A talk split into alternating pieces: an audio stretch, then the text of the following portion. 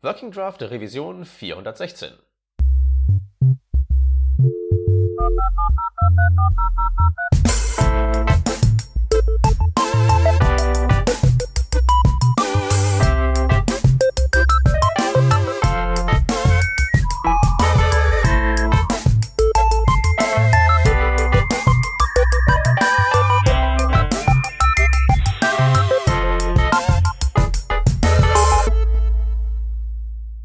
Hallo und herzlich willkommen zu Working Draft Revision 416. Heute sind an Bord der Stefan.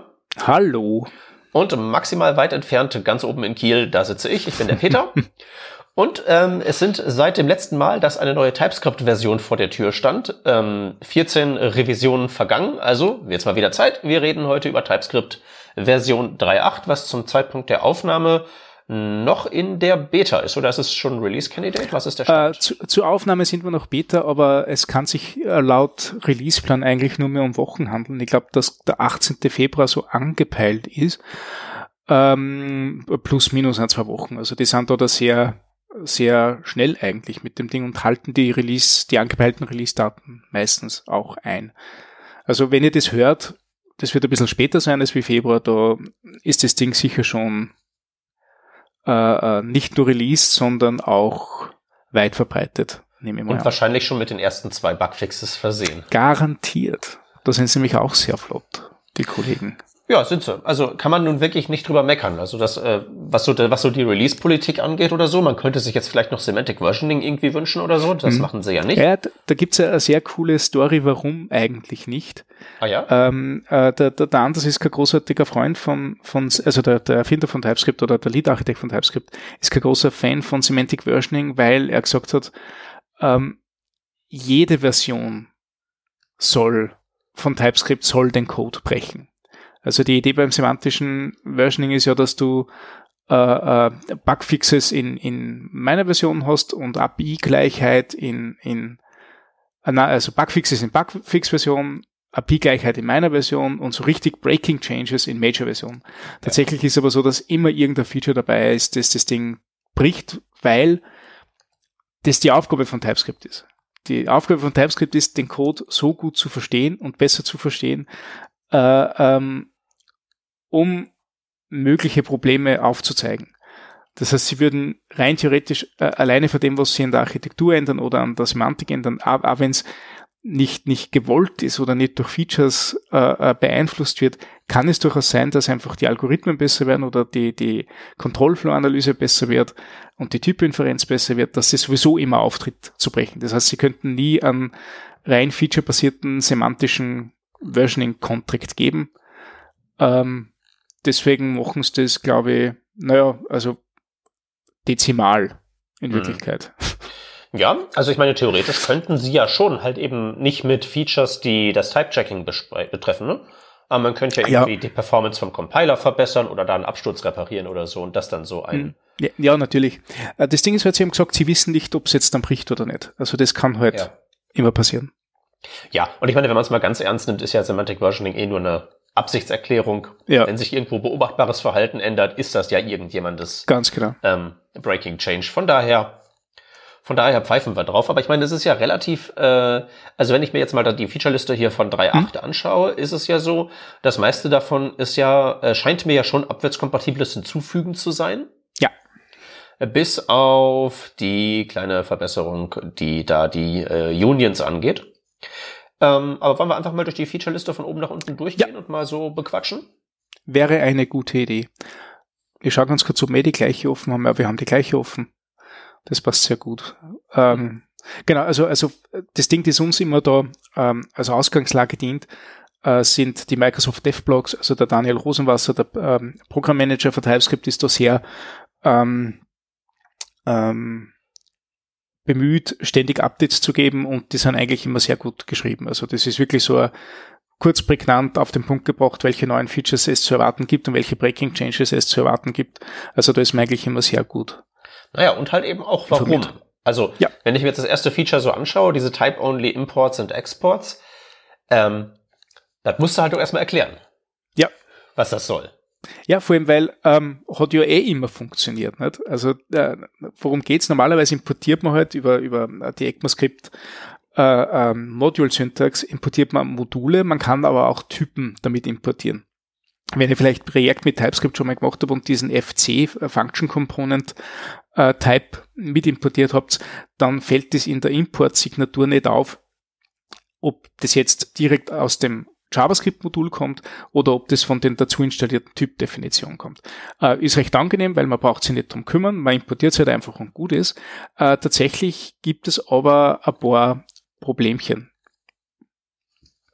Naja, vor allen Dingen dann, wenn ähm, man es wieder exportiert und zwischendrin kein Indikator ist, was es jetzt ist. Also, ja. ne, dass die Idee hinter den ganzen Typen ist ja, sobald ich es durch einen Compiler jage, wird es ausgewertet, Fehler werden gemeldet, wenn es keine Fehler gibt, verschwinden die Typinformationen ja komplett. Ähm, ist ja gerade bei so Import-Export, auch wegen Tree-Shaking ganz wichtig. Problem mhm. ist, ich importiere einen Typen, ich exportiere ihn wieder. Ähm, was ist denn jetzt mit dem Modul? Ja. Es könnte ja theoretisch sein, dass ich aus dem Modul irgendwie einen Typen einfach nur durch die Gegend exportiere, dann kann das entfernt werden und auch hinterher sich im Runtime-Code gar nicht wiederfinden, aber das besagte Modul könnte ja auch irgendeine Nebenwirkung haben, irgendeinen Setup-Code betreiben, irgendwas am DOM manipulieren und wenn das dann weg ist, ist natürlich doof. Jo, äh, was war bisher das Verhalten? Ich musste, musste gerade schauen. Also äh, ich glaube, das Verhalten bisher war hat es einen Fehler geschmissen? Äh, es, es, hat, glaube ich, dann einen Fehler gegeben, beziehungsweise ja. es gab auch eine Compiler-Option, womit man da sozusagen in den Paranoia-Modus ja, ja, rein opten konnte, sodass dieses Entfernen von diesen Imports und Exports nicht mehr passierte. Ist natürlich doof für die Bundle-Size. Mhm, das war das Isolated Modules Flag, ne? Richtig, genau. Ja, ja, genau. Also, ähm, du hast jetzt vorhin gesagt, ähm, ist dir jetzt noch nicht passiert, dieses Problem? Also ja, habe ich das noch nicht so herausgehört. Ja. Mir nämlich auch nicht. also ähm, das Beispiel, das jetzt hier genannt wird, ist, sind so äh, Angular-Services, bei denen das passiert ist, bei denen halt mhm. halt genau dieses Nebenwirkungsszenario sich zu äh, Buche geschlagen hat. Ja, also, also in, in Angular ist das relativ, äh, ähm, kann das relativ häufig auftreten, denke ich, wenn es darum geht, ähm, also, also Angular hat ja dieses Modulsystem. Äh, und die Idee ist natürlich auch, dass diese Module austauschbar sind. Dass du rein theoretisch dem äh, äh, eigentlich in der eigentlichen Applikationslogik nur sagst, okay, du, du nimmst dieses Service und dieses Service hat die Schnittstelle, aber welches Service dann tatsächlich dahinter sich befindet, äh, das entscheidet der Compiler oder sogar die Runtime je nach, je nach Bedarf. So kannst du zum Beispiel, äh, sehr konkretes Beispiel, in einem Fall einfach einen Logger haben, der sämtliche Warnings und Probleme auf Console Log rausschmeißt und das kannst du austauschen durch einen Logger, der das heimtelefoniert an irgendeiner Datenbank und das auswertet, zum Beispiel. Das ist sogar was, was bei uns im, im Dynatrace-Code so vorkommt. Mhm. Ähm, und da kann es natürlich passieren, dass du irgendwie äh, äh, eine enge Verbindung zu dem eigentlichen Applikationscode äh, kriegst, das du eigentlich nicht haben willst. Du willst ja nur wissen, wie schaut das Ding aus, damit nachher der Compiler weiß, was er dazu laden kann. Mhm. Okay, und so wie du das jetzt beschrieben hast, äh, ist das auch sinnvoll. Also weil so meine erste, meine erste Reaktion ist natürlich, da gibt es irgendein Modul, das importiert wird. Ähm, und das hat irgendwelche Nebenwirkungen, die jetzt nicht durch die Imports und Exports abgebildet werden. Sollte man sowas überhaupt haben, frage ich mich da. Hm. Ja. Aber das ist dann das wahrscheinlich in, dies, in, diesem Angular, äh, wir erfinden das alles von Grund auf ne, und alles ja. ist irgendwie anders als normal. Ähm, es, ist, es ist, glaube ich, ein bisschen ähm, Entgegenkommen vom, äh, vom TypeScript-Team zum Angular-Team, weil, weil ähm, Angular hat ja mehrere Compiler. Du hast ja nicht nur den TypeScript-Compiler, der die ganze Typinformation auswertet, sondern danach ist ja der Angular-Compiler, der versucht, äh, die Dependency Injection aufzulösen über Namenskonvention, der das Lazy Loading macht über äh, äh, String-Literals, die, die irgendwo im Code verstreut sind und äh, weiß Gott noch was. Also, also da haben sie ja durch, durch diese Decorator Magic haben sie sehr viel zusätzlichen Compiler-Craft drüber gelegt, den man eigentlich nicht braucht. Das war halt ein, ein Zeichen der Zeit oder, mein Gott, äh, äh, damals halt noch nicht, nicht so weit, auch TypeScript noch nicht so weit. Ähm, und, und jetzt hat man da, äh, nach, nachdem das gesamte Angular Framework eher darauf drauf hingeht, näher an JavaScript zu sein, näher an äh, ähm, den ECMAScript-Standards zu sein, ähm, will man natürlich da, wo man Typinformation braucht und wo man vorher so selbstgeschriebene Angular Compiler Magic gehabt hat, auf irgendwas hinkommen, was sie entweder in ECMAScript oder in TypeScript befindet. Äh, und da sind diese Import-Types prima. Vorher, wie gesagt, war das ein String-Literal oder äh, ja, irgendein Shape, die ähnlich ausgeschaut hat, die man über spezielle Syntax äh, oder spezielle Semantik in einem, in einem Decorator definiert hat. Äh, und wenn du, wenn du nicht genau das so machst, dass der Angular Compiler versteht, hat es auch halt nicht funktioniert. Und mit dem geht es halt dann einfacher. Ja. Das heißt aber, als normaler Mensch wird man es wahrscheinlich nicht so dringend brauchen. Äh, tatsächlich wird, glaube ich, das meiste davon automatisiert sein. Weil in Angular rollst du ja alles nicht mehr mit, mit irgendwelchen äh, Generators aus. Nicht? Ja. Da schreibt man ja, da schreibt man ja kaum selbst noch Code.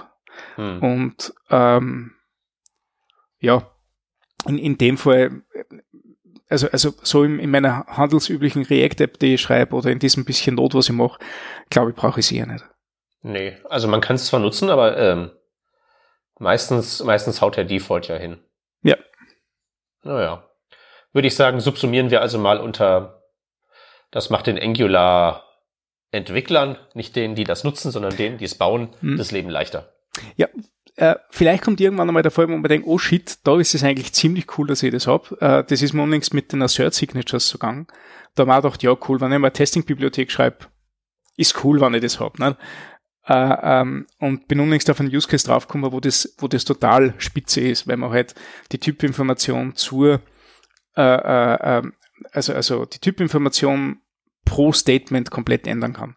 Und ich bin mir sicher, wenn ich ein halbes Jahr warte, dann habe ich ja irgendwas für Import-Types, das ich sonst nicht gehabt hätte. Also passiert immer in TypeScript. Ja, gut. Ähm, schauen wir mal, schauen wir mal. ich, ich bin da jetzt so ein bisschen so äh, lauwarm, aber schauen wir mal. Na komm, dann können wir uns doch mal das nächste Ding anschauen. Das jo. ist ja, glaube ich, äh, also da bin ich nicht, dem stehe ich nicht lauwarm gegenüber, sondern sondern mehr, mehr, mehr so irritiert. Und ich, ich, ich, ich weiß ja. ja nicht, ich weiß ja nicht, wie du das, wie, wie du es mit der, äh, ähm, wie Mensch, wie sage ich das denn jetzt ohne irgendwem, äh, wie, wie du es mit der, mit der OOP-Doktrin hältst. Mhm. Äh, meistens nicht.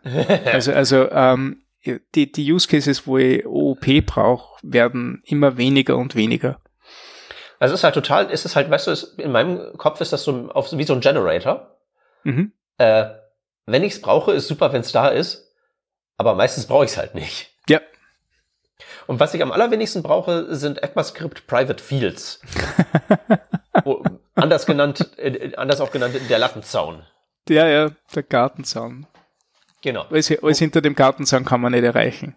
Wo man also ein, ein, ein, ein, ein äh, Hash, wie, wie die äh, jungen ja. Leute sagen, ein, ein, ein, ein, eine Raute vor seinen äh, Feldnamen setzt und dann ist der Private im Sinne von nicht TypeScript Private, was ja nicht, was ja nur zur Compile-Zeit mhm. Private ist, aber zur Laufzeit nicht, sondern das ist halt eben Laufzeit Private. Mhm, mh, und das mhm. gibt's halt eben jetzt in TypeScript. Das heißt, wie viele Möglichkeiten haben wir in TypeScript, irgendwas private zu machen? Wir können es aus dem Modul nicht exportieren, es in der Closure verstecken, äh, ein Private Modifier vor die Klasse packen mhm. und einen Lattenzaun davor hängen. Mhm, mhm, mhm. Genau. Ja. Äh. Yay. Ja. Ähm, das Ding ist, ich, ich hätte es wahrscheinlich ein bisschen cooler gefunden, wenn ich das auch einfach in, in Objekten machen könnte. Also ich glaube, syntaktisch spricht nichts dagegen dass ich einfach sage, passt, das ist jetzt das eine Objekt, das ich definiere und da habe ich unten noch äh, ein Private Field, das ist weder readable noch enumerable, außer im Disk-Kontext oder im Objekt-Kontext. Da hätte ich vielleicht ein paar Use Cases gehabt dafür. Ähm, in, in einer Klasse, nachdem ich Klassen selbst zu wenig verwende, eher nicht. Aber würdest du bei so einem Objektliteral dann nicht tatsächlich auch die Closure hernehmen? Ja, wahrscheinlich. Wahrscheinlich reicht da ein Closure. Hm. Ja. Ja, ja, also das Ding ist, ist Closures sind ja nicht nur ein Behilfsmittel, um, um manche Dinge äh, äh, zu lösen, die man mit einer klassischen Objektorientierung normalerweise lösen würde, sondern das ist halt äh, First-Class-Sprachfeature, das, glaube ich, ein bisschen in Vergessenheit geraten worden ist. Ja. Leider Gottes. Ja. Ja, ähm, das Ding ist wenn es wer will, bitte, cool. Ähm, es gibt dezente Unterschiede zwischen dem Private Keyword oder dem Modifier und dem Private Field. Dezente? Ähm, Äh, ja, dezente. Naja, gut, dann erzähl mal. Also das Ding ist das, ähm, wenn man jetzt von, ähm, äh, von, von Klassen erweitert, also mit dem Extend-Keyword, äh, dann kann man auf diese Private Fields nicht zugreifen, weil die immer für die Klasse gelten und nicht für die Hierarchie gelten. Und das ist äh, mit dem Private Modifier anders. Also der Private Modifier, der äh, ähm, der kann eh im klassischen objektorientierten Kontext auch von einer Subklasse äh, zugegriffen werden. Das ist aber, glaube ich, der einzige, der mir, der mir einfällt, der jetzt wirklich spannend ist. War das nicht protected? Sollte eigentlich bei Private auch sein, hätte ich gemeint. Hm. Da merkt man mal, wie wenig ich mich mit dem Krempel befasse. Moment, aber da hab ich, ähm, das habe ich unlängst gefunden. Lass mich das ganz kurz aufmachen. das war in TypeScript Weekly, hat es da einen sehr interessanten Artikel gegeben dazu. Hm. La la la. Nö, nö, nö, nö. Also, Archiv. Langsames Internet ist langsam. Private Keyword versus Private Fields, das Ganze werden wir wahrscheinlich auch mal reinschreiben. Ja, das verlinken äh,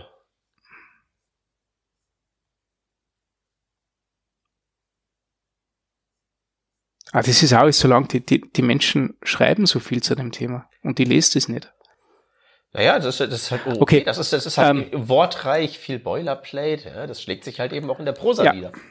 Der, der Zugriff ist eine Sache, du kannst das nicht einmal definieren in TypeScript mit dem Private Modifier. Mhm. Äh, wenn es den Wert schon in einer Superklasse gibt, dann kannst du es in der Subklasse nicht neu definieren.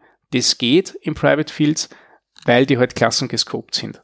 Hm. Und ich glaube, das ist. Hm. Naja, und halt eben der Unterschied äh, Laufzeiteffekt versus kein Laufzeiteffekt. Ja, ne? also das ist halt der, der größte Unterschied. Aber das ist sowieso, wo ich mir immer denke, naja, äh, ähm, man kann von TypeScript halt auch keine Wunder erwarten. Wenn sie jetzt Protected und Private Fields haben oder Modifier haben, naja, irgendwann ist das halt doch wieder JavaScript, nicht? Und ja. das sollte man halt im, im, im Kopf behalten. Ja, die Frage ist halt auch so ein bisschen, welch, wessen Problem das löst. Und jetzt, wo du das ähm, mal äh, auseinandergedröselt hast, ähm, verstehe ich auch diesen einen Kommentar, der unter diesem Artikel drunter ist, der sich bitterlich darüber beklagt, dass diese Private Fields ja ähm, ein bisschen mit Proxys kollidieren. Oh. Wo ja, wie gesagt, du steckst da ähm, was drauf, was nicht sein soll. Ähm, mhm. Also diese, die, das, das wird mhm. dann offenbar von dem Proxy mit übernommen. Und da wäre es ja normalerweise so, prima, du machst jetzt was auf einem anderen Objekt und du kannst es abfangen, aber dann ist halt eben die Standardoperation, hey, du darfst hier nichts draufstecken, da gibt's ein Private Field, gleich einen Namensboom, ich schmeiß eine Exception. Mhm, mh, mh, mh. Was dann natürlich, ähm, ja, bisschen doof ist, ne? Beziehungsweise du ja. kannst halt eben auch nicht mehr hingehen, was ja früher in, äh, was ja zumindest, wenn du jetzt so normales JavaScript hast, äh, ganz praktisch ist. Du hast halt irgendein Objekt und du kannst einfach sagen, äh, wenn das Feld da nicht drauf ist, stecke ich es halt eben drauf, wird schon nicht schief gehen. Mhm. So schön kann, kannst du ja alles Monkey patchen. Und das wird natürlich von diesen privaten Feldern so ein Stück weit zerlegt, zumal du dann ja auch nicht mehr feststellen kannst, ob die Zerlegung dann ansteht, wenn du jetzt einfach sagst, hey, auf das Objekt Foo stecke ich jetzt ein Feld bar drauf. Also nicht nur geht das gegebenenfalls nicht, sondern du kannst es ja auch nicht ohne weiteres feststellen, dass es nicht geht, weil es ja Ja, privat. das stimmt, das stimmt, ja. Das ist alles schon semi-fragwürdig. Also das ist ja erstmal mhm. so lange, wie es halt eben, sagen wir mal, solange das halt eben in den Klassen ist und in den Klasseninstanzen da ist und da halt eben ra nicht raussickert, also halt eben nicht in die Objektliterale kommt, kommt, was du gerade gesagt hattest. Mhm. Solange das nicht passiert, ist das, glaube ich, kein so großes Problem, weil du hast eine Klasseninstanz, die gehört dir nicht, die solltest du wahrscheinlich nicht monkey patchen. Mhm, mh, mh. Kann ich mich mit anfreunden, mit dem anderen wüsste ich jetzt, äh, wüsste ich jetzt nicht so, ob das so mein. Aber egal. Das ist, ja. weiß ich nicht. Auf jeden Fall wird es auf jeden Fall für doll für Verwirrung sorgen, weil du jetzt halt eben zwei Möglichkeiten hast, irgendwas private zu machen. Ja, ich hoffe, dass irgendwann einmal das, das Private Keyword einfach deprecated wird, äh, wenn der Private, das Private Field genug Traction gefunden hat, weil ähm, das Ding gibt's ja jetzt schon auch im Chrome, wenn ich mich nicht täusche. Also das ist ja schon dann damit eh in keine Ahnung wie viel Prozent der Browser äh, ausgerollt. Mhm. Äh, und ich bin immer eher Fan von Folge dem ECMAScript-Standard und mach's nicht selbst. Also. Mhm. Äh, wird natürlich spannend, wie, wie ernst sie es dann nehmen mit, und mit dem Semantic Versioning und Abwärtskompatibilität ist eh nix. Mhm. Das wäre ja. jetzt mal wirklich so ein Test, an dem sich mal zeigte, wie ernst man das meint. ja. Ja, da müsste man jetzt retrospektiv schauen, wie waren die Sprünge zwischen 1 und 2 und 2 und 3. Ich habe hm. die Schau recht groß in Erinnerung, aber. Äh, ich erinnere mich eigentlich gar nicht mehr. jo. Okay, äh, noch mehr Module befriemel. Ja. Ähm, Export Stern als Namespace Syntax. Ähm, was bislang nicht möglich war, war ähm, beim, also man, man konnte äh, Dinge importieren von Modulen und nachher wieder exportieren oder man konnte auch direkt exportieren. Ähm, das hat zu diesen schönen Barrel-Files äh, äh, äh, ge geführt, die, äh, indem man einfach gesagt hat, passt, ich mache ein Index-File und da exportiere ich alle Module, die irgendwie drunter liegen. Ähm, und das war, ist, war relativ schlank. Äh, was nicht funktioniert hat, war, dass man mit diesem Export-Statement die Dinge auch umbenennt. Das geht jetzt. Du kannst jetzt schreiben Export Everything oder was auch immer as neuer Name von diesem File. Äh, damit werden die Sachen noch schlanker und noch lesbarer. Und das ist eigentlich was Cooles, weil solche Sachen habe ich tatsächlich nicht einmal so wenig oft äh, ähm, gebraucht. Ja, kann ich bestätigen, geht mir genauso. Andererseits, ähm, also ich meine, es geht ja in zwei Zeilen. Also ja. Ich meine, das Ding ist ja, es ist, ist ein ECMAScript-Feature und in dem Sinne, was du gerade sagtest, besser man hält damit Schritt, als irgendwie sein eigenes zu erfinden. In dem Sinne gut, aber jetzt also nette Ergänzung, ja. noch, mehr, noch mehr Modulsyntax. Die, die, wenn wir eins brauchen, ist es noch mehr davon.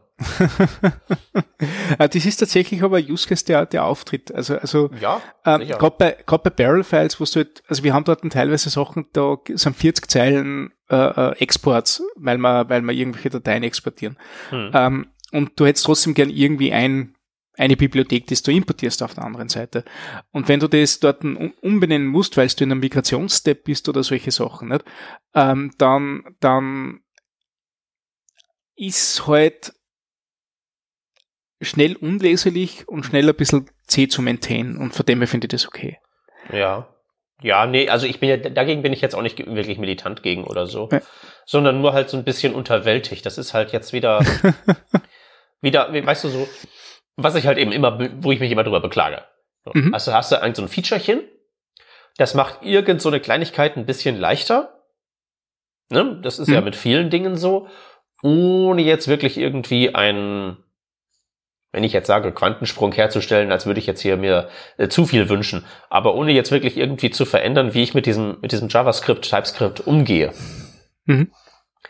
So, das ist halt so ein bisschen mein, mein, mein typischer Kritikpunkt an allem, was da so bei JavaScript eingeführt wird. Da gab's halt so Zeug wie, wie Generators und Async Await, was ja im Prinzip das gleiche ist. Das hat was damit gemacht, wie ich Code schreibe. Das hat das fundamental verändert. Nicht einfach nur ein bisschen verkürzt und die Tokens umarrangiert. Ähm, hm. Wie, wie wär's mal mit sowas in der Richtung? Bestellt sich leicht, wenn man da nicht irgendwie konkret wird. Aber mhm. ähm, wenn ich jetzt halt, weißt du, das ist halt so dieser Trade-off, äh, das, was möglicherweise zum Teil damit zu tun hat, dass ich halt irgendwas, dass ich so ein, ein Tool mir geschrieben habe, das halt auch irgendwann JavaScript-Syntax äh, interpretieren und highlighten muss und so. Und okay, immer wenn ja. da halt so ein neues Feature kommt, so, dann baue ich das da halt eben dann ein, wenn ich es auch mal irgendwie an eine Slides werfe. Das ist halt mein Code-Animationstool. Und dann ist halt immer so die Frage, ist jetzt mein höchst subjektiver Eindruck. Aber wenn ich jetzt wirklich signifikant mehr Arbeit da reinstecken muss, dieses Feature einfach da in dieses Tool zu, äh, äh, einzubauen, mhm. verglichen mit dem, was es mir an meinen TypeScript-Projekten an Arbeit einspart. Wenn das wirklich komplett, komplett unterschiedlich ist und ich mhm. dann halt nur so ein simples Tool habe, das im Prinzip textbunt macht und ich mich mhm. in die Lage versetze von einem so einem Menschen, der jetzt einen Code-Editor maintainen muss oder einen Browser, mhm. Ist, ist, ist, sind da die Ressourcen korrekt allokiert? Das ist halt nur die einzige Frage, die ich mir stelle. Ich habe da keine Ja, Antwort verstehe, drauf. verstehe. Mhm. Aber ich denke halt eben so, ja, kannst du machen, ist nett. Äh, bringt uns das vorwärts oder kann man vielleicht auch was anderes machen? Ja, das stimmt. So. Ähm, aber ich beschwere mich da jetzt auch nicht. Baut's ein, das, macht mir auch ein paar Zeilen weniger. Ähm, der der, der Tooling-Aspekt ist aber wirklich tatsächlich, was ja bei dem ganzen Modul-Thema ja eigentlich nie berücksichtigt worden ist, weil es ja, wenn du das lest, zum Beispiel Import XY from whatever, ne? Ähm, ist es für ein Tool ja sehr schwer zu interpretieren, weil es zuerst das Ende wissen muss, bevor es sagen kann, dass das Vordere existiert. Jo. Und, und das ist nachher was, was, okay, ausgeholt hin und her angeschaut und nachher dann drauf gekommen, ah, Moment, umgekehrt wäre es irgendwie cooler gewesen. ja, ja. Ja, es ist, das ist mit, es ist mit äh, extrem vielen JavaScript-Features so. Ja. Also mein, mein, mein angesprochenes Tool hat, ist tatsächlich inhärent nur in der Lage, linear von links nach rechts durchzugehen und kann maximal irgendwie so, also das kann so ein bisschen, bisschen, bisschen Look-Ahead machen, mhm. aber ist dann halt nicht, das ist halt nicht so gut wie vorwärts gehen und dann hinten korrigieren. Ja. Das, das wäre ja, eigentlich, was man bräuchte, um halt irgendwie zu sagen, oh, dieses Gleichheitszeichen soll ja eine Arrow-Function abbilden und sowas mhm. zum Beispiel. Ne? Mhm. Das, mhm. Aber wie gesagt, das ist, es ist ja mein, mein höchst subjektives und vielleicht ist das ja, wenn man eine richtige JavaScript-Engine schreibt, alles total trivial. Ähm, da bezweifle ich einmal. Also gewisse Features haben ja auch ewig gebraucht, um herzukommen, aber ja. Mhm. Ähm, ich glaube, es ist, ich glaube, es ist wie bei allem, wenn du weit genug im Thema drinnen bist, dann ist einfach alles irgendwie entweder zu easy oder zu schwer. das, das, das, mag wohl sein. Alrighty. Äh, nächster Punkt hätte ich mal gemeint, nicht? Ähm, ja, würde ich vorschlagen. Hört sich gut an. Äh, Finde ich, finde ich aber, finde ich aber interessant, also im Detail. Top Level Await. Await ohne ja. eine Async-Function drumherum. Ja. Äh, cool. Ich, äh, äh, aus, aus einer Schreibersicht denke ich mir, oh wow, endlich, weil das hat mir immer super genervt. aus einer, aus einer, äh, ähm, aus einer Vermutung, wie das ein JavaScript-Entwickler sieht, denke ich mir, oder, oder ein JavaScript-Engine-Entwickler denke ich mir, das ist halt einfach ein volles Commitment zu Async First. Ja, im Prinzip würde ich das sagen. Ähm, Und das finde ich einen ziemlich starken Schritt eigentlich. Ähm, ist ein starker Schritt und ist halt auch extrem äh, schwierig, das richtig hinzukriegen. Hm. Ähm, das gibt's ja, glaube ich, äh, also ich weiß nicht, gibt's das schon in Chrome oder sie haben es da zumindest mal angekündigt, dass das geht? Hm, ja. Also ich glaube, dass noch nicht existiert. Ich glaube, dass das noch eines dieser Want-to-Have-Features ist. Genau. Genau, also das, das ähm, habe ich jetzt auch gerade nochmal gecheckt. Das ähm, ist, da haben sie in Chrome mal einen Artikel vor langer Zeit drüber geschrieben. Implementiert ist es noch nicht.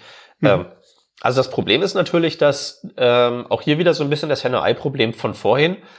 Äh, um diese ganze Await-Logik abzufeuern, müsste man ja erstmal, also dieses, dieses Commitment halt äh, hinlegen und halt eben auch wissen, im Prinzip, bevor ich anfange, an diesem Modul irgendwas zu tun, ob ich da jetzt tatsächlich irgendwelche Await-Schritte habe, damit ich ähm, mhm. das asynchron aufgleisen kann, damit ich halt nichts blockiere.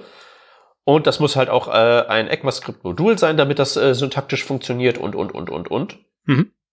Und ähm, ich habe jetzt das Proposal für das ECMAScript-Feature noch nicht mehr angeschaut, äh, wie die da rausfinden, wie sie es machen möchten. Ich glaube, das ist halt in sowas wie ähm, TypeScript noch einfacher. Also der triviale Fall wäre ja ähm, tatsächlich, äh, ich scanne einfach diese Datei äh, so von oben nach unten durch, stelle fest, aha, guck mal, da ist ein äh, Top-Level Await drin. Ich rappe das Ganze in so eine ähm, asynchrone Function, die ich sofort ausführe ja.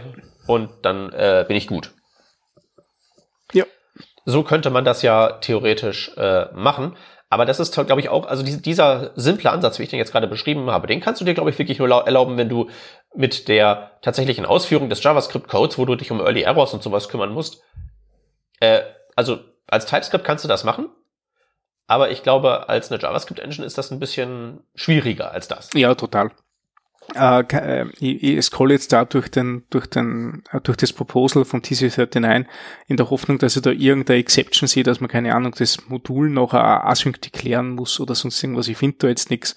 Mhm. Ähm, keine Ahnung, wie es das, wie das bewerkstelligen. Also. Ja. Ja, und auf der, auf der einen Seite haben die halt eben das Problem, dass sie halt eben rausfinden müssen, äh, also während sie im Prinzip die Hälfte von dem JavaScript schon ausführen und ihre ganzen Early Errors schmeißen und so weiter, währenddessen sich noch umentscheiden können zu müssen. Ja. Da hat's TypeScript leichter. Andererseits ähm, soll dieses Feature in ECMAScript ja bloß in ECMAScript-Modulen stattfinden. Mhm. Und das wiederum ist ja was, was TypeScript nicht wissen kann. Weil ja. ein ECMAScript-Modul wird ja zu einem Modul nicht, weil da Import-Export drin vorkommt, sondern weil es vom Browser als ein Modul geladen wird mit Script-Type-Module oder ja. eben einem Import.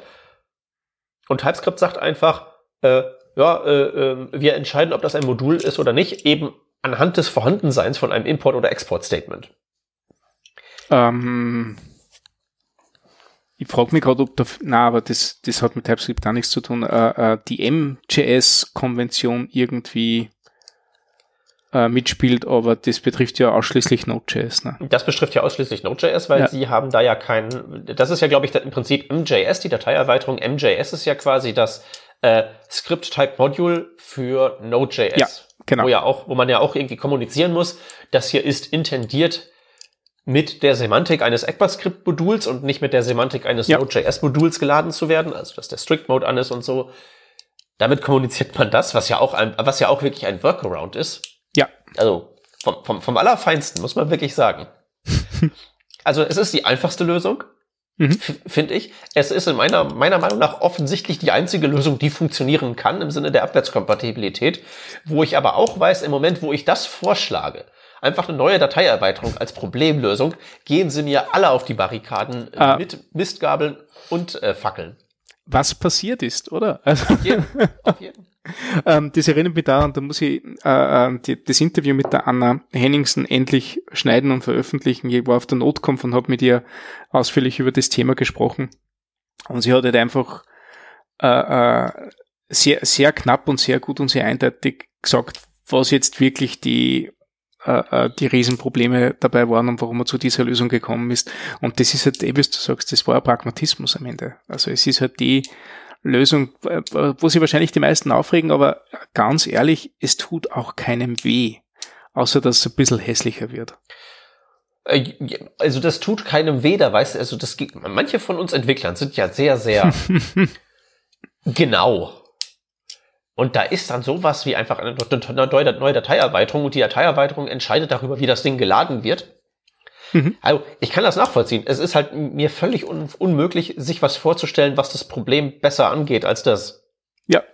So, und auch dieser TypeScript-Workaround, also theoretisch wäre das, hätte das ja in Node.js-Land auch so geklappt. Schreib halt einfach ja. ein leeres Export-Statement irgendwo rein und dann. Make sure we are modular. Aber das ist ja, also kann man sicherlich argumentieren, ist noch übler. ne? Zumal auch hier dann das Problem ist, du musst ja dann im Prinzip erstmal das Ding interpretiert haben, um zu wissen, dass es als Modul ja. gedacht ist. Also ja, ja, voll, nicht. voll. Äh, äh, ähm, absolut. Also das ist äh, ähm, äh, von MGS zu importieren, ist halt einfach nur eine Inconvenience, dass du halt jetzt merken musst, oh, das ist ein Modul, aber in Wirklichkeit ist einfach ein Dateiname, so, so be it. Äh, ähm, sicherzustellen, dass du äh, ein Modul bist, in dem du eine weitere Zeile Code schreiben musst, das ist halt schon, also das vergisst man halt auch gerne einmal. Nicht? Wenn, man, wenn man das M vergisst, dann funktioniert halt der, der Code nicht, weil du das falsche File äh, lädst, aber wenn du dieses Export-Statement vergisst, dann bricht's und du suchst wahrscheinlich ewig. Ja, beziehungsweise ähm, wird man eigentlich als Nutzer von MJS-Modulen das äh, .mjs jemals schreiben müssen? Ja, beim Import, glaube ich. Meinst du? Also würde dann nicht die Package JSON irgendwie sagen? Äh, Ach so, hier, dass, dass du, ob, ja, okay, dass du die Dateiendungen droppst. Ja, also ich glaube, das ist wirklich, glaube ich, praktisch nicht mal inconvenient. Ja, das wäre eigentlich gar nicht so blöd, gell? Ja. Also deswegen, ich, mhm. mir fällt wirklich nichts Besseres ein. Es ist wirklich eine äh, annähernd saubere Lösung, aber halt eben auch die, die maximal den Leuten auf den Keks geht. Ja. Ja. Ah ja. Äh, Top-Level Await, sag mal. Äh, hm? Wie stark vermisst du das eigentlich? Sehr, das passiert mir ständig. Ständig. Hm. Also so wie, so wie ich in einer, so wie ich asynchron schreibe, und das ist fast alles mittlerweile, wenn ich JavaScript schreibe, weil, weil JavaScript halt aus der Natur raus asynchron ist. Nicht? Und, und wir haben jetzt endlich Kontrollstrukturen wie Async Await und, und, und Promises und so weiter, um das sauber und schön zu schreiben. Ne? Ja. Äh, und, und jedes Mal, wenn ich, wenn ich, wenn ich nachher im, im, in Main Execution bin und sei es, wenn ich nur geschwind einmal äh, was, was hincode, um, um äh, äh, äh, Function zu interpretieren, die ich woanders geschrieben habe oder, oder äh, irgendwelche Datei, Dateibearbeitungen mache und, und äh, ähm, JSON-Output generieren will für irgendein Tooling und so weiter. Ich stolper immer immer drüber, dass mir Top-Level Await fehlt. Immer. Mhm. Also das ist äh, äh, mit Abstand das von mir meistgewünschte Feature, in, zumindest in Node.js. Also in, in JavaScript für einen Browser habe ich nie wirklich den, den Fall gehabt, aber in, in Node ständig. Und ja, das kann ich mir vorstellen. Von dem her bin ich super happy mit dem Ding. Hm. Und da musst du an die, an die IFI erinnern, aber nicht nur die IFI, wie es früher mal war, sondern an die, an die Async-IFI und, und die habe ich sowieso nie verstanden. Oder du machst dann eine Promise, aber dann stört sie, weil du hast alles schön mit Async-Functions gemacht und nachher musst du zum Schluss trotzdem eine Promise machen und denkst, ah, na, also ja, einfach die blöde Function aufrufen, nicht? Also. Ja, ja. Also da, da würde ich tatsächlich auch sagen, auch hier, ähm, das geht so ein bisschen in die Richtung von, ja, okay, aber wir haben doch Async Await und bringt das jetzt so wirklich viel, aber ich würde tatsächlich sagen, gerade im Node-Kontext, wo ja wirklich jeder zweite Function Call irgendwie asynchron ist und ja. das nicht wie im Browser mal eine Ausnahme darstellt, ist das, sagen wir mal, ein, ein also äh, aus Nutzerperspektive ein, ein sinnvolles Abrunden des Feature-Sets von Async Await. Mhm. Ähm, die armen Implementierer, sag ich nur. Ja, total. Absolut. Ja. Hast du, hast du eigentlich irgendwie was, ähm, mal was Negatives an Async Await festgestellt? Ähm, hm. Äh, das Einzige, was mir vielleicht aufgefallen ist, ist, dass ich trotz Async Await nicht auf Promises verzichte. Weil für viele Cases Promises doch noch eleganter wirken. Gerade wenn du viele verschiedene Promises startest und dann sämtliche Ergebnisse erwartest zu einem Zeitpunkt nicht. Ja. Äh, ist das halt mit, mit, mit klassisch async nicht zu lösen. Oder wenn du, wenn du weißt, okay, du fetcht von irgendwo Daten her und musst erst durch fünf Verarbeitungsschritte jagen, die auch alle asynchron sind, dann kommst du halt in, äh, ähm, statt, statt einer äh, äh, Callback-Hell oder einer äh, denn hell kommst du dann in äh, eine Weight Chain, die du nicht mehr sauber auflösen kannst. Ja, Fetch ist das beste Beispiel. Du wirst in einer Zeile bitte gern schreiben, dass du, dass du die Dinge fetcht und nachher den JSON-Output kriegst und dann bitte den JSON-Output aber nur irgendwie mit einem asynchronen äh, äh, Task transform, dann hast du auf einmal drei Awaits in einer Zeile stehen oder du hast drei Zeilen geschrieben ja. und drei Variablen angelegt und das finde ich heute halt ein bisschen unelegant. Äh, das funktioniert mit Promises, finde ich besser. Ja, ist halt dann dieses Paradigmenmischen wieder, ne? Ja, total. Also, weil äh, das, das Schöne an Async Await ist ja eigentlich, ähm, also wenn ich das jetzt mal so betrachte, was das, was das mit mir macht, das ist halt eben das eine JavaScript-Feature, wo ich sage, das hat wirklich das, das Programmieren verändert, dass ich halt sehr viel von diesem äh, Fancy Pants funktionale Programmieren, äh, Pipe hier was durch, Arrow Functions überall, dass das halt so verschwunden ist und ersetzt wurde durch so total stumpf äh, if, else, for, while Mhm, mhm, Simpel. Mhm, mhm. Und ich äh, weiß, was du meinst, und dann, dann will man halt mal wirklich so eine Transformation beschreiben und dann ist man dann doch wieder versucht, äh, wieder in diese Callback-Geschichte reinzugehen, dass es ja was so ein Gewenne eigentlich ist. Macht dann auch letztlich die Error-Behandlung, was ja das zweite große Thema ist, auch so wieder so ein bisschen unübersichtlich. Also klar, wenn du es am Ende irgendwie mit Await auspackst, dann. Ne? Ja, ja.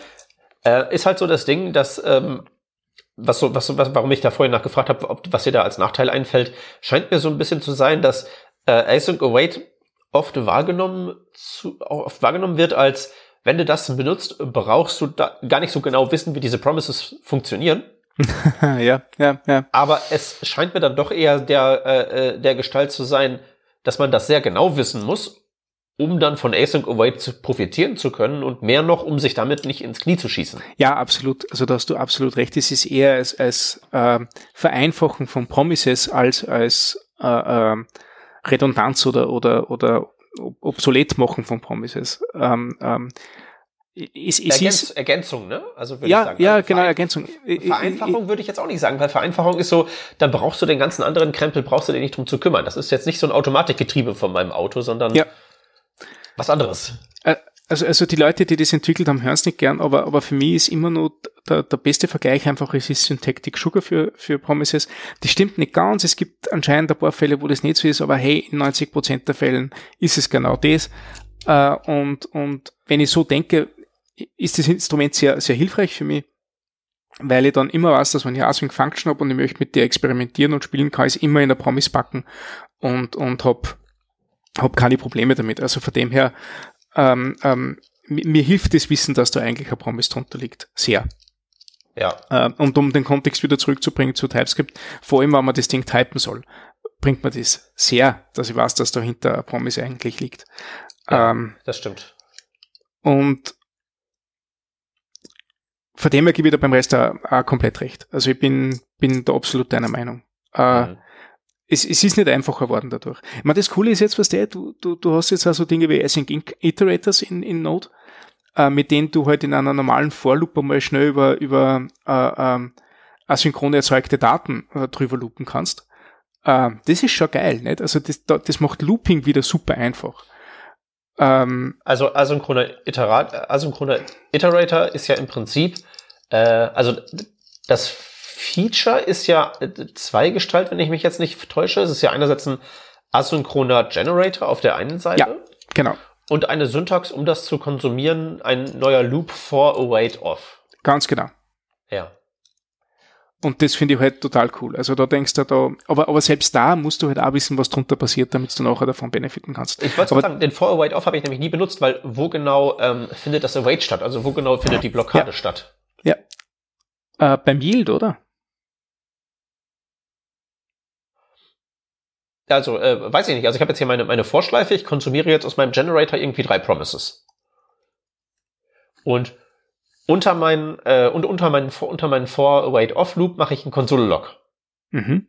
Dann werden ja erst die Promises alle aus dem Generator rauskonsumiert und awaited, bevor ich meinen Konsole-Log sehe, richtig? Mhm. Okay, verstehe. Ja. Ne? Also ich habe letztens ähm, was gebaut, wo ich, wo ich so dachte, mir geht RxJS äh, so, äh, ging mir so dermaßen auf den Keks Mhm, mh, äh, mh. Einfach weil es ist, das ist total, ich vergleiche das so mit meinem italienischen Sportwagen, den ich dann mal raushole. das macht halt mal Spaß, aber meistens willst du einfach nur zum Einkaufen fahren. Äh, es steht, nervt das alles nur. Mhm, äh, mhm. wo ich dann so dachte, komm, ich will einfach nur irgendwas haben, was mir äh, einfach so, wo ich Await drin nutzen kann, aber wo ich auch eine Function habe, die mehr als einen Rückgabewert hat. Was mhm, ja so, mhm, mhm ein Use Case ist, den du bei Observables vielleicht haben willst. Du willst so ein Objekt ja, haben, ja. was dir nach, nach und nach über Zeit Werte liefert, bis es irgendwann auf, aufkonsumiert ist. Und da habe ich diesen asynchronen Generator sehr gerne benutzt, weil, hey, kann ich Yield benutzen und Await, sign me up. Ah, das ist tatsächlich, glaube ich, auch so ein bisschen eine Inspiration für das gewesen. Mhm, glaube ich auf jeden Fall. Ja, ja. Aber um das dann zu konsumieren, habe ich mir halt eben aus diesem Grund des äh, gesteuerten Blockierens dann nicht eine ähm, so ein For-Await aufgebaut, sondern so eine Consume-Funktion, die so manuell diesen Generator mit Next, Next, Next immer anstößt mhm. und die daraus äh, rausgeholten Ergebnisse in halt einen Callback steckt. Das war so ein Message-Handling-Dings, wo wenn Message reingeht, stoße Prozess an, der noch mehr Messages raushaut, die dann wieder in die gleiche Funktion gesteckt werden müssen. Mhm. Äh, um da halt eben das nicht zu blockieren. Und das ist halt wirklich alles nicht ganz trivial. Und das kann man, glaube ich, auch sehr leicht verkehrt machen, weil einem dieses ganze Async Await und For Await Off, ohne dass die Autoren das vielleicht wollen, aber einem vorgaukelt, das sei hier der Weg, um das zu machen. Aber es ist halt eben, wie du sagtest, nur syntaktischer Zucker für den vielleicht häufigsten Use Case, aber beileibe nicht den einzigen. Mhm, mhm, mhm, mhm, mhm. Das stimmt. Das stimmt, ja. Aber ich glaube, dass wir jetzt gerade auch ein bisschen derailen äh, in unserer, in unserer äh, TypeScript-Analyse, aber äh, finde ich jetzt gar nicht einmal so, so schlecht, weil wir ja eh immer sagen, dass TypeScript nichts anderes ist als Tooling für JavaScript. Von dem her ist es eigentlich ganz, ganz okay, dass wir ständig in, in das JavaScript-Becken zurückspringen. Ja, denke ich auch. Ja. Besser als in die andere Richtung, wo dann alles hier schön enterprisig. Ja. Class A, Extends B, Implements C. Ja, ja. ähm, eh, eh sehr spannend, nicht? Äh, ähm, das Private Fields Proposal ist von Bloomberg entwickelt worden, also implementiert worden. Mhm. Äh, der große Enterprise-Konzern, äh, ähm, die, die brauchen es anscheinend, ne? Also vielleicht, äh. vielleicht äh, braucht man das im Enterprise-Sektor. Das kann gut sein.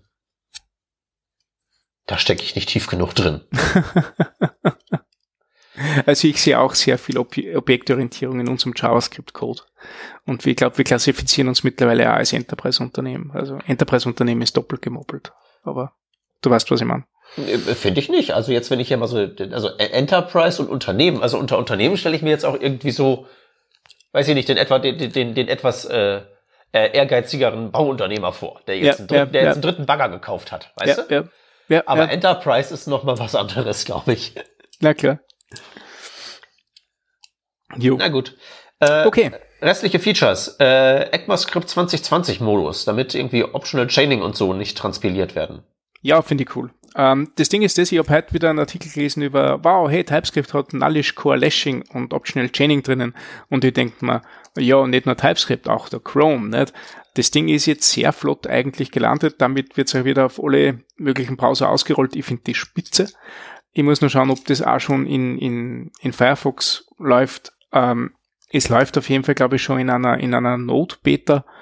Ich werde das Ding so einsetzen. Das ist einfach so, so hilfreich. Also, und, ja. und wenn ich, wenn ich meinen Code nicht optimieren muss dafür oder optimieren lassen muss dafür, sondern TypeScript ist einfach durchgepasst, äh, umso besser.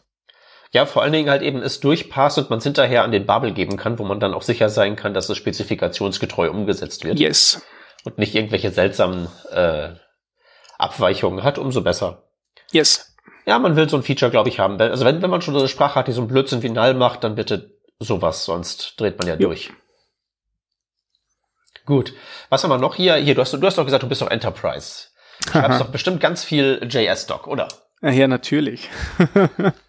Tatsächlich, äh, ähm, die, die Property Modifiers von JSDoc, du kannst jetzt Public, Private und Protected äh, äh, auch als Kommentar, als JSDoc-Kommentar verwenden in deinen Klassen und das funktioniert wie der Private, Public und Protected Modifier. Das Ding ist das, auf der einen Seite finde ich das cool, weil ich finde den Use Case einfach in JavaScript äh, äh, Dokumentationsannotations zu machen sehr, sehr cool.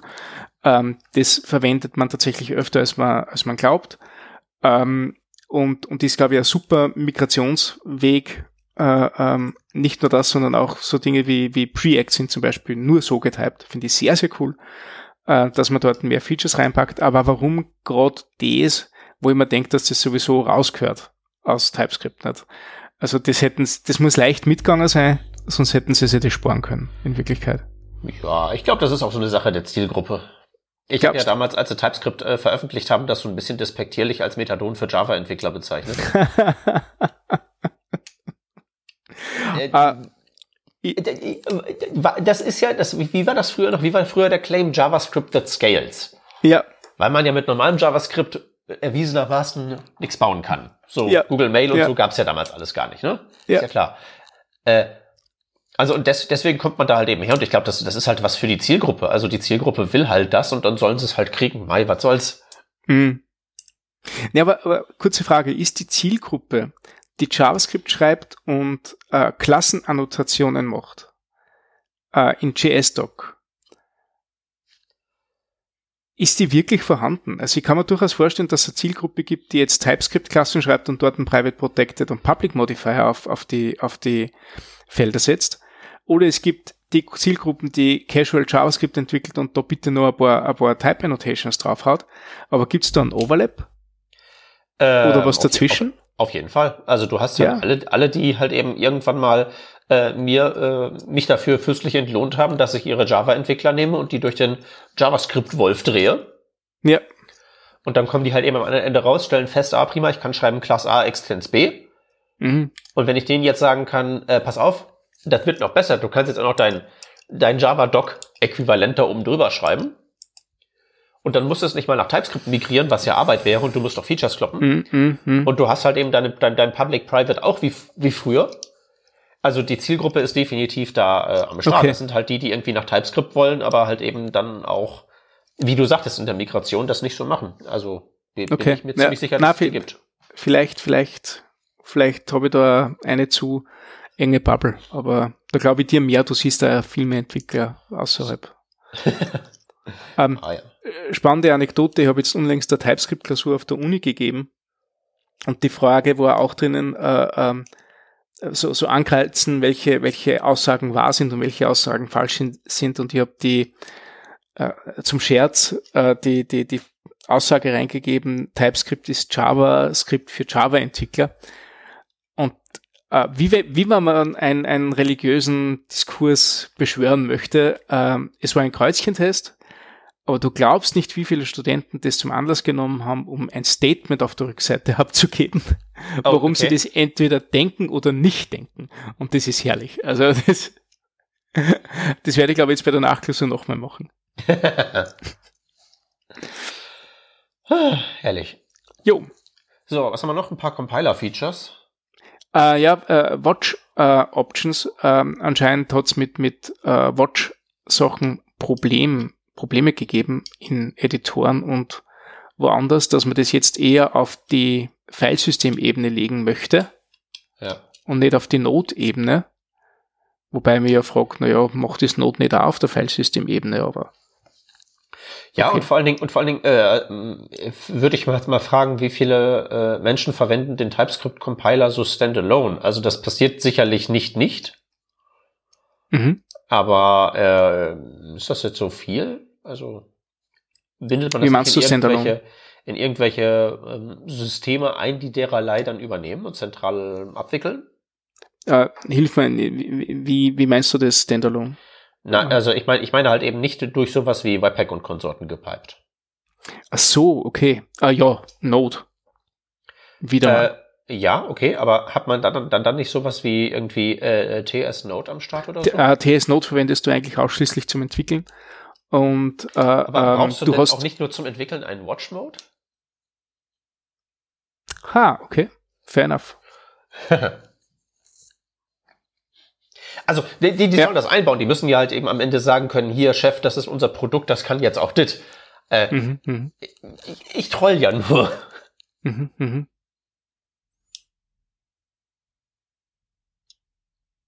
Na, wahrscheinlich hast du recht. Ähm, oder ich verstehe was nicht.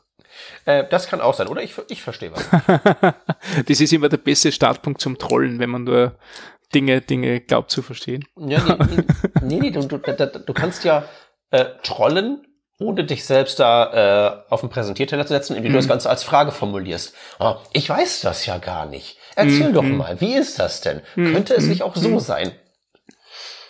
Ja, das sind die besten Sachen eigentlich. Da kommen die besten Features noch heraus. Ah, das kommt drauf an, äh, ob du das in deiner Polit-Talk-Show oder im TypeScript machst. ja. Äh, ich habe ich hab spannend gefunden. Also ich, ich, hätte, ich hätte nicht erwartet, dass man das über Node-Layer macht, äh, das Watchen. Ja. Äh, sondern ich hätte immer davon, war immer davon ausgegangen, dass das auf dem Filesystem-Layer passiert. Ähm, aber hey, ne, äh, äh wenn es besser wird dadurch, ja, ich, ich, ich bezweifle mal, dass es stabiler wird, aber Exakt, wenn du es auf dem Node-Layer machst, ist es halt eben someone else's problem. Also mit Dateisystemen, also das habe ich jetzt zum Glück nie machen müssen. Äh, Halleluja. Aber mit Dateisystemen interagieren ist nach allem, was man so liest in den Mittagspausen, äh, will man mhm. vielleicht nicht unbedingt tun. Ah, das könnte aber tatsächlich, wir haben unlängst ein Problem gehabt mit äh, äh, Typinferenz in auf Windows. Mhm. Ah ja. Äh, das war spannend. Also normalerweise äh, Standard Type Inference auf Mac funktioniert es, auf Windows nicht, aber ich glaube, dass dort ein Modullayer dazwischen war, dass das nicht funktioniert hat. Das könnte natürlich mit,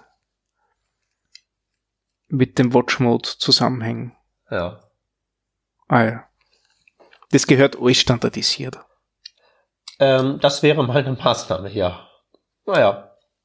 Ähm, so, äh, letztes Feature, da bin ich jetzt sehr ja. gespannt, äh, was du, äh, also nicht, nicht letztes Feature, letztes äh, Feature in, in so Compiler-Modus. Mhm, mh, mh, äh, mh. Das Incremental Type Checking. Mhm. Weil äh, du hast doch gesagt, du bist hier beim Enterprise. Also äh, mhm. was für ein großer, also wie groß ist TypeScripts äh, Verbrauch von Zeit, wenn man jetzt sagt, hier, äh, bau mal neu? Ist das so signifikant? Ich habe ja nur so relativ du, kleine Sachen. Du reißt gerade äh, sehr alte Wunden auf. äh, nein, es ist, es ist heavy. Ähm, das Ding ist, in, in diese Angular-App, in der wir, die wir schreiben, würde ich jetzt nicht sagen können, ob das jetzt in TypeScript schuld oder Angular schuld ist, ähm, weil ja das eine, eine Kette an Compilern ist, die, die miteinander redet. Ähm, aber wir haben teilweise Rebuild-Times von 40 Sekunden gehabt. Also, Aua. also das, äh, äh, ähm, ich, ich kenne React-Applikationen, die kompilieren in 20 Sekunden, aber bei uns hat einfach der inkrementelle Schritt äh, so viel gekostet, nicht? Und von dem her alles, was da irgendwie in Richtung inkrementelles Building oder, oder, oder Delta Building oder so geht, Ähm, sehr gerne, da habe ich gern, da speichere ich gern dreimal, um dem Compiler dann tatsächlich zu sagen, dass er das Ding nochmal anschauen soll, äh, ähm, bevor ich wieder 40 Sekunden warte, weil das ist Productivity nicht. Ähm, und, und, und massiv eigentlich. Normalerweise sollten die Dinge äh, sofort da sein. Und das sind gerade bei so Dingen wie, wir haben, wir haben sehr viele generierte Types. Also wir, wir haben ja, äh, ähm, reden über APIs mit einem, mit einem elaboraten Backend und nachdem wir halt eine Monitoring-Lösung haben, ist unser Backend halt auch entsprechend umfangreich Ja. und hat auch entsprechend viel Sonderfälle in den Types. Ähm, die, diese je, jedes Mal, äh, zumindest wenn die Parsen anzugreifen, ob sich was getan hat, nicht? Äh, Ist, ist, schon, ist schon heavy. Also da ist man alles, wo man, wo man vom Delta weitermachen kann, ist man da recht. Also werden beim Neubauen, wenn ich jetzt inkrementell da an meinem, an, meinem Projekt rumhacke, auch diese Types neu generiert aus den Definitionen, die dem zugrunde liegen? Ich denke nicht. Also, äh, ähm, also jetzt mit Incremental oder mit Watch? Äh, ja.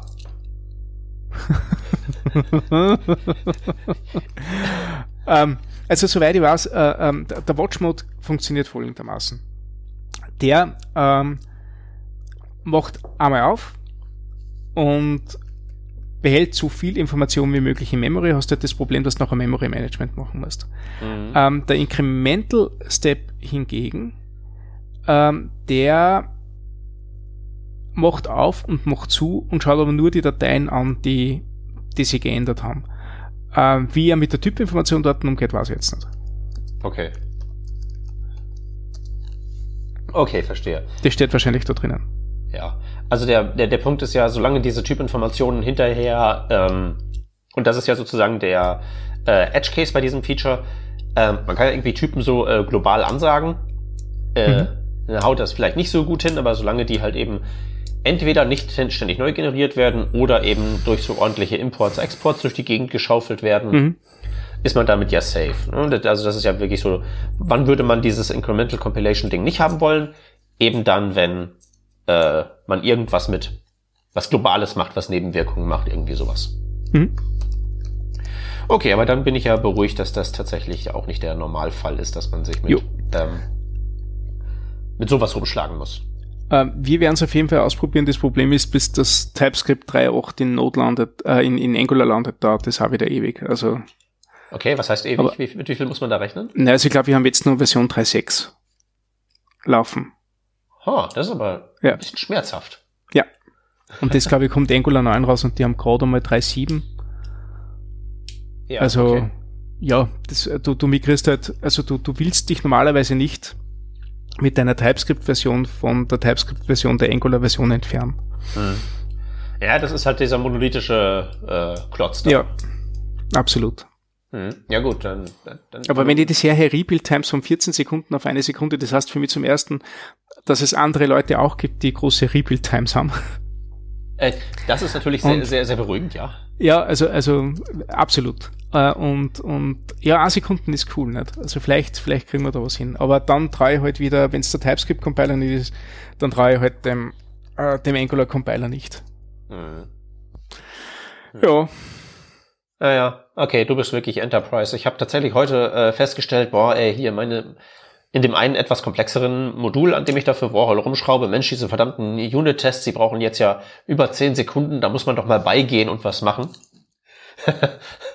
äh, anscheinend habe ich Luxusprobleme. ah, keine Ahnung. Ich, ich, ich, wir, wir tun ja was dagegen. Nicht? Wir leben ja nicht einfach nur und beschweren uns, sondern wir haben ja auch, äh, durchaus Motivation, dass das besser wird. Und, So ist es. und, und wenn, wenn schon die, die, ähm, das Tooling nicht mitmacht, dann machen wir halt so Dinge wie, keine Ahnung, äh, Code aufsplitten etc. Also da, da passieren schon Dinge. Na denn. Okay, äh, dann, äh, es gibt zwei Breaking Changes, die wir noch vielleicht besprechen sollten. Der erste, äh, Ja. irgendwas mit JS-Doc und Object und Any und No Implicit Any. Das findet ja hoffentlich nicht statt. Ähm, ich muss mir das durchlesen. Naja, es ge- geht halt Ah, um okay. ein Feature in, in, in JS-Doc und äh, Object ist Ah, okay. Mhm. Any, also hm, sollte ja gar nicht, also. Ne? Okay, okay. Das heißt, wenn ich, wenn ich äh, einfach nur als, als Random Object definiere, dann hätte ich any bekommen. Ja. Okay, das ist gut, dass das nicht mehr so ist. Genau. Und wenn man damit ein Problem Ja, hat, ja. äh, sollte man froh sein. Ja. Also, also Object kann tatsächlich hier und da, hier und da vorkommen. Das ist, wenn du zumindest sicher gehen willst, dass du so Dinge machen kannst wie Has-on-Property-Checks und solche Dinge. Aber das hast du ja eigentlich eh in die primitiven Datentypen auch. Das hast du halt wirklich nur in undefined nicht. Ne? Ja. Und ja, genau. Also ich, beziehungsweise nicht. ich Ja. benutze halt den Typ Object eigentlich immer in so Conditionals in äh, Typparametern. Ja, Also, Ja. weil ganz genau. meistens will ich dann ja irgendwie äh, irgendwa, schon irgendwie einen definierten Typ konsumieren und auch wieder rausgeben oder übergeben oder sonst irgendwas. Hm, hm, Das heißt, Object als Standalone-Typ halt oh, äh, dann doch eher selten. hm. Das Aber stimmt. du. Nun, okay, so, wollen wir zum letzten Feature kommen. Hier, äh, und da rede ich mich jetzt ganz elegant raus, Ja. weil äh, du bist doch Ja. derjenige, der hier die TS-Conf Ah, no, no. Äh, veranstaltet. Das heißt, du bist äh, in der Lage zu erklären, was stricter Assignability Checks to Unions with Index Signatures bedeuten. Go. Ah, können, können wir bitte kurz Pause machen und dürfen wir das, dürfen wir das durchlesen vorher, weil ich habe das tatsächlich noch nicht gesehen. ähm, da geht da geht's darum, hast du, hast du a Union? Okay. Äh, ähm, okay, wir- glaube ich, müssen wir wirklich eine Pause machen. weil das Einzige, was, was ich mir... Hast du das durchgelesen? Äh, ich habe es mir durchgelesen, Ja. aber ich hätte, ich hätte natürlich das jetzt nicht einfach so ähm, äh, an dich abgetreten. Ja. wenn ich da jetzt das so intensiv gelesen hätte, dass da jetzt der äh, große Plan äh, verstanden wäre. Lass uns das doch gemeinsam, gemeinsam erarbeiten. Genau, komm, machen wir das jetzt. Also, wir haben eine Union aus Objekten und eins von den beiden Objekten hat eine Indexsignatur, sprich, da kann äh, jeder, äh, da kann äh, können alle Jeder Key möglichen, vorkommen. Ja, alle möglichen Keys vorkommen mit definierten Values. So, genau. ein, ein Record gleichsam. Ja. So. Und äh, da wurde etwas äh, bisher nicht gecheckt. Ich muss mir jetzt anschauen, was exempt heißt. Befreit. Okay. Okay. Äh. Okay, ich glaube, da geht es um diese Access Property Checks. Ähm, du hast ja die, äh, ähm, die Möglichkeit, dass du, dass du zum Beispiel Typen äh, äh, äh, machst. Ähm, und wenn du noch einen Wert zuweist, können die Properties haben, die in dem Typ nicht definiert wurden. Äh, wie zum Beispiel, äh, ähm, angenommen, du hast, du hast einen Typ, der heißt A ist eine Number, dann kannst du trotzdem A ist eine Number und B ist irgendein ein String diesem Objekt zuweisen. Ne? Ähm, das Ja. ist total okay, weil die Struktur vom Rest ist ja immer noch gegeben. Genau, du übererfüllst die Anforderungen. Genau, du übererfüllst die Anforderung. Das Problem ist jetzt, wenn du das in einer, in einer Union hast, wo du äh, ähm, A is Number als ein Type hast äh, und der andere Type allerdings jeder beliebige String Key ist, der auch auf Number geht, dann macht TypeScript normalerweise das, dass er sagt, passt, du satisfiest A ist eine Number, deswegen rutschst du in diesen Zweig und da kannst du jetzt wieder so Access Properties drinnen haben, die wieder irgendwas sein können. Tatsächlich ist aber so, dass A ist eine Number, ähm, ist auch also erfüllt auch den Contract von dem zweiten Teil der Union. Also von dieser Index Signature, wo einfach jeder beliebige Str- String vorkommen kann als Key. Mhm. Ähm, und dadurch ist es ja eigentlich falsch, nicht? Und ähm, das Ding ist vorher nicht gecheckt worden. Nehme ich jetzt an. So verstehe ich das nämlich auch. Cool. Dass also sozusagen im Prinzip ja sich, und sich ähm, geschaut wird, ob dieses, ähm, ob diese Access Property okay ist unter diesen spezifischen Umständen. Mhm. Normalerweise wäre das ja okay, also dieses Structural, wenn man darüber mal nachdenkt, Structural Subtyping und diese ganze, äh, hier, äh, äh, äh, wie Subtypes funktionieren, das ist ja schon, sagen wir mal, sehr Pi mal Daumen. Mhm. Aber in Mhm. dem Fall mit so einer Object Union ist es wahrscheinlich etwas präziser gemeint und deswegen ist es ganz vernünftig, das da rauszuchecken. Dass Jo. dieses Objekt, was wir da jetzt konstruieren in diesem Beispiel, weder ins linke noch ins rechte reinpasst, also muss das als Fehler gemeldet werden. Ja, äh, wobei man halt auch denkt, äh, ähm, ich meine, dieser Case ist jetzt relativ, relativ knapp äh, definiert, nachdem ja eh seine Number sowieso in dem anderen Union Type drinnen vorkommt, macht ja die gesamte äh, äh, äh Typdefinition keinen Sinn. Stimmt, Weil ja. du den, den Contract eh immer erfüllst, so wie du diesen einen äh, Index Signature Type drinnen hast. Ähm, allerdings gibt es sicher irgendwelche Edge Cases, die wir jetzt gerade nicht betrachtet haben, wo mehrere Properties drinnen vorkommen, wo es durchaus Sinn macht, dass man in eine dieser beiden Bahnen rutscht, aber ja. Ja, das ist richtig. Also, man, was man, denke ich, da, damit festhalten kann, ist, wenn das, die, wenn das die Arten von Löchern sind, die gestopft werden, ist man schon ziemlich gut dabei. Ja, absolut. Mit dem, was so das TypeScript so allgemein äh, feststellen kann. Absolut. Weil ich meine, bei allem, worüber wir uns jetzt hier so lustig gemacht haben, mit so OOP hier und Edge Case da drüben, der, der ganze Rest ist ja auch noch da. Hm. Und äh, da könnte man es wirklich schlechter haben. Ja, absolut. Das muss man sowieso sagen. Also da finde ich das TypeScript-Team relativ, äh, äh, relativ beeindruckend, dass sie halt wirklich versuchen, gesamt JavaScript zu verstehen. Und das ist eine Riesenaufgabe. Also äh, äh bei, bei so einer Sprache, die so flexibel eingesetzt werden kann, äh, doch nur äh, halbwegs sinnvolle und, und nicht im Weg stehende Typen zu generieren, das ist cool. Also ich finde, das hast du jetzt gerade zu negativ beschrieben, tatsächlich. Wie meinst du es? Ähm, das ist ja so ein bisschen das, ähm, um mal hier den, den Werbeblock auch einzupflegen. Auf deiner TS-Conf, die wir schon angesprochen ja. haben, mache ich auch einen Workshop. Ja.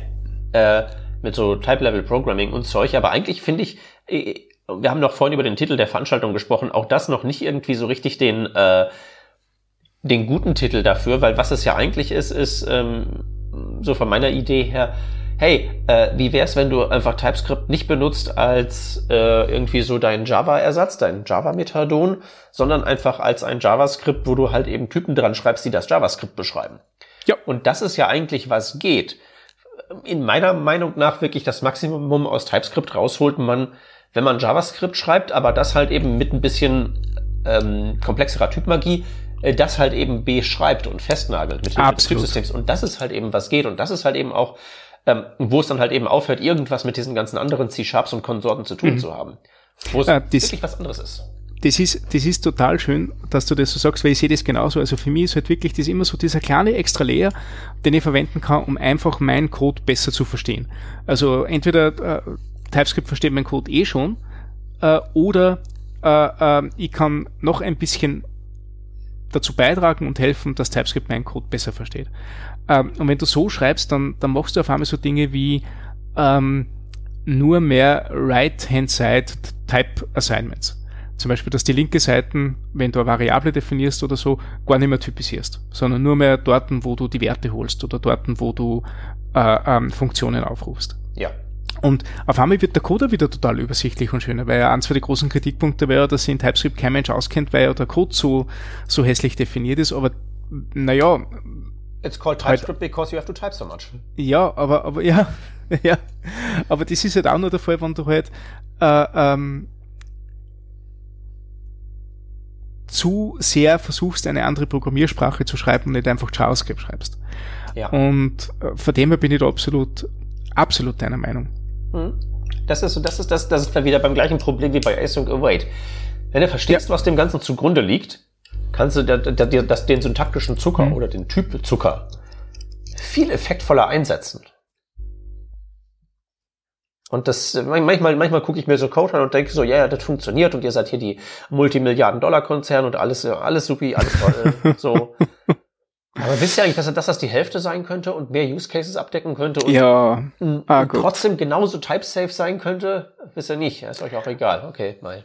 Ähm, ja, ähm, ja, was sage ich dazu? Also das, war jetzt, das war jetzt nicht auf deinen Laden gemützt, ne? ist klar. Äh, äh, nein, nicht nur auf das, aber ich, ich kenne ich kenn ja viele Leute, die so sind und es gibt immer dieses, nein, da, da, da reden wir jetzt nicht nur von, von äh, ähm, simpleren und einfachen Code schreiben, sondern auch von ein bisschen einer ähm, Priorisierung und Fokussierung in dem ganzen Ding. Get the shit done, nicht? Und nicht auf alle möglichen Eventualitäten vorbereitet sein in irgendwelchen Luftschlössern, die man sich baut, die nachher tatsächlich nie passieren werden. Ähm, da hat ähm, David Beatty, glaube ich, heißt der Mensch, äh, einmal einen sehr coolen Vortrag gemacht, wo er gesagt hat, natürlich ist es schön, Frameworks zu schreiben, weil man kann sich auf alle Eventualitäten rüsten, die nie eintreten wird und ziemlich viel Zeit drinnen verbraten. Ähm, ja, ist richtig. Ähm, bringt halt niemanden was. Ne? Drum zuerst den Use Case erfüllen. Zuerst einmal schauen, dass das Ding fliegt, ohne dass man sie irgendwie äh, auf, auf 100.000 Begebenheiten vorbereitet. Ja, beziehungsweise diese, du kannst ja das, was die 100.000 Begebenheiten Vorbereitung ist, das kannst du ja im Prinzip auf zweierlei Wege erreichen. Einer, entweder du baust halt wirklich eine API, API für alles Mögliche, du deckst alles ab, oder das bisschen, was du machst, äh, ist halt ist halt flexibel und oder hackbar. Mhm. Also deswegen eine, ein, also ähm, das hört sich jetzt völlig bescheuert an, aber eine von diesen Softwares, vor denen ich den meisten Respekt habe, ist halt WordPress. Das hat, nicht, hat mit nichts irgendwas zu tun, aber einfach nur, weil das einfach ein System ist, wo jeder und wirklich Kreti und Pleti links und rechts und oben und unten irgendwelches Zeug dran flanschen können und bam, es funktioniert. Mhm. So, also was, wo, wo in dem Ding selber nicht so viel drin ist, aber wo das halt einfach so unglaublich flexibel ist und so unglaublich viel tun kann. Ja. So, jenseits von Codequalität und PHP und Sicherheitslücken und Schieß nicht tot. Aber äh, eine solche API bereitzustellen, also ein so hackbares System, ein so flexibles System, ein so, ne, das offen ist, aber dann immer noch irgendwie in einem gewissen Korsett bleibt, so, das ist doch eigentlich das, was die Nutzer haben wollen. Was so ein Power-User wirklich haben will, ist, gib mir das Ding, das 80% macht und sagt mir, wo ich meine Erweiterung dran flanschen kann. Und das Absolut. muss halt eben nicht die Form eines Frameworks nehmen, sondern einfach nur eines Systems, wo halt einfach mal hier und da eine Tür geöffnet ist, dass man was dran flanschen kann. Hm? Ja, und der Erfolg gibt ja dem Ding recht, ne? Ähm, ob das jetzt daran liegt, sei dahingestellt, aber es ist halt echt schon die, also die Frage, gibt es ein WordPress-Plugin dafür, ist mit Ja zu beantworten, ja. unabhängig von genau, was die Frage ist. Und das ist ja eigentlich ja. schon ziemlich bemerkenswert. Das war bei jQuery ja genau das Gleiche. Ne? Also äh, natürlich, natürlich haben wir nicht schönen Code mit jQuery geschrieben oder Leute haben nicht schönen Code mit jQuery geschrieben, aber es war halt einfach. Und du hast, du hast das Problem gelöst. Ne?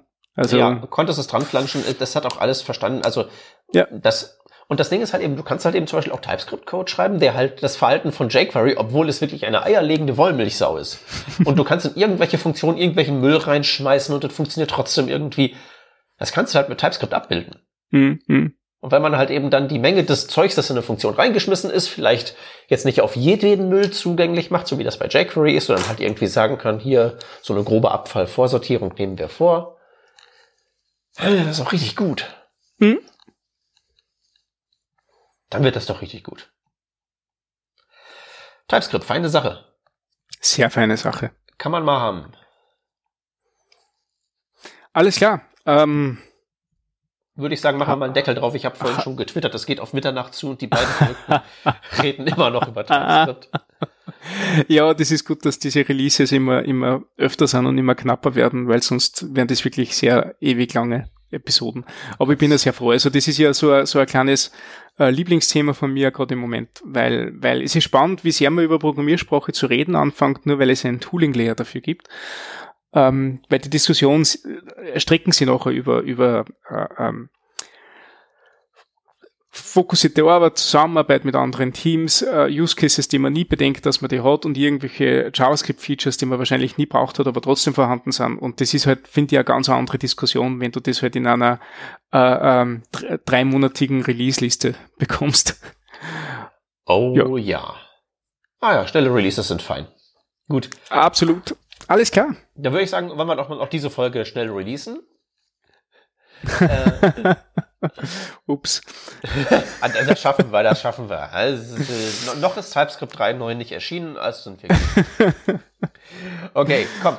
Äh, Alles klar. Genug gequatscht. Äh, jetzt seid ihr dran. Ihr könnt nämlich was in die Kommentare schreiben. Wenn ihr mögt, findet ihr ja auf workingdraft.de. Außerdem könnt ihr uns auf Social Media erreichen, twitter.com slash workingdraft und auf Facebook sind wir angeblich auch.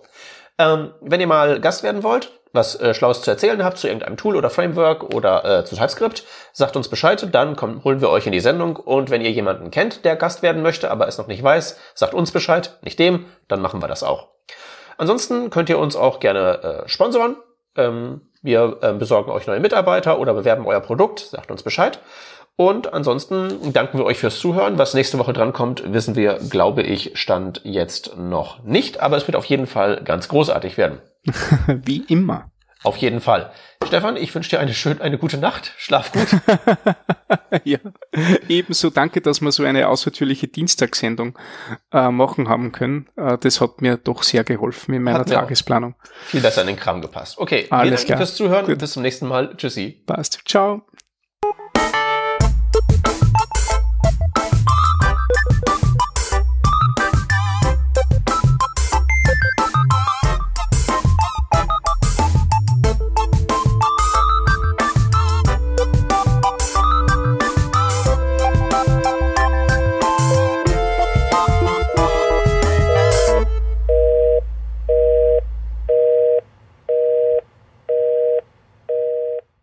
Lang ist das jetzt? Ey, wir sind ja gar nicht so lang. Wir sind ja gar nicht so lang. Das geht doch voll.